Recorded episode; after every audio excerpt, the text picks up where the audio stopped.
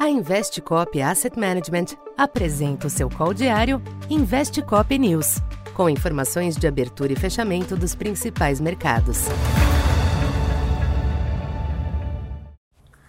Olá, bom dia a todos. Sou Isabela Tavares, economista da Tendências Consultoria, empresa parceira da Investcop. Hoje, dia 15 de julho, na abertura dos mercados, notamos a manutenção do clima de cautela, assim como observado durante a semana. O movimento de hoje foi reforçado pelos dados divulgados na noite de ontem do PIB da China do segundo trimestre, que mostrou um crescimento de 0,4% em relação ao mesmo período de 2021, ficando abaixo das previsões do mercado, que era uma alta de 0,9%. Em relação ao trimestre anterior, o PIB da China mostrou uma queda de 2,6%, sendo a primeira contração trimestral desde o primeiro trimestre de 2020.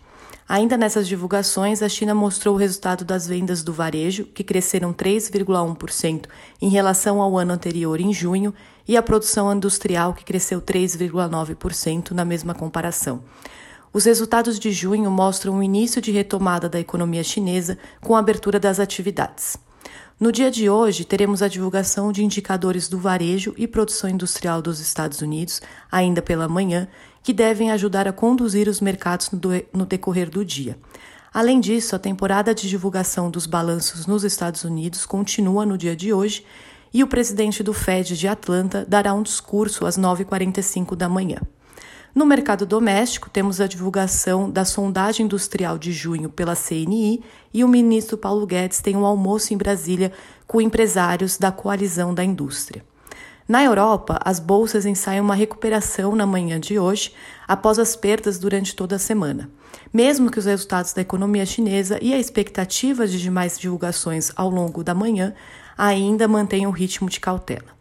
Os ativos de ações de Nova York e o petróleo também exibem alta após perdas recentes nessa manhã. Para a economia doméstica, o Ibovespa deve ser limitado pelo menor crescimento da economia chinesa no segundo trimestre. É, durante essa semana, o Ibovespa já acumula perdas de 4,16% após subir 1,35% na semana anterior. Ainda, a indicação de alta das bolsas de Nova York e a valorização do petróleo e os resultados de junho da China podem servir como alento para os ativos domésticos no dia de hoje.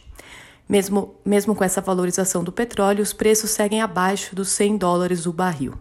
No câmbio, o começo do dia pode contar com uma certa instabilidade, em linha com o exterior e de olho nos problemas fiscais futuros no Brasil.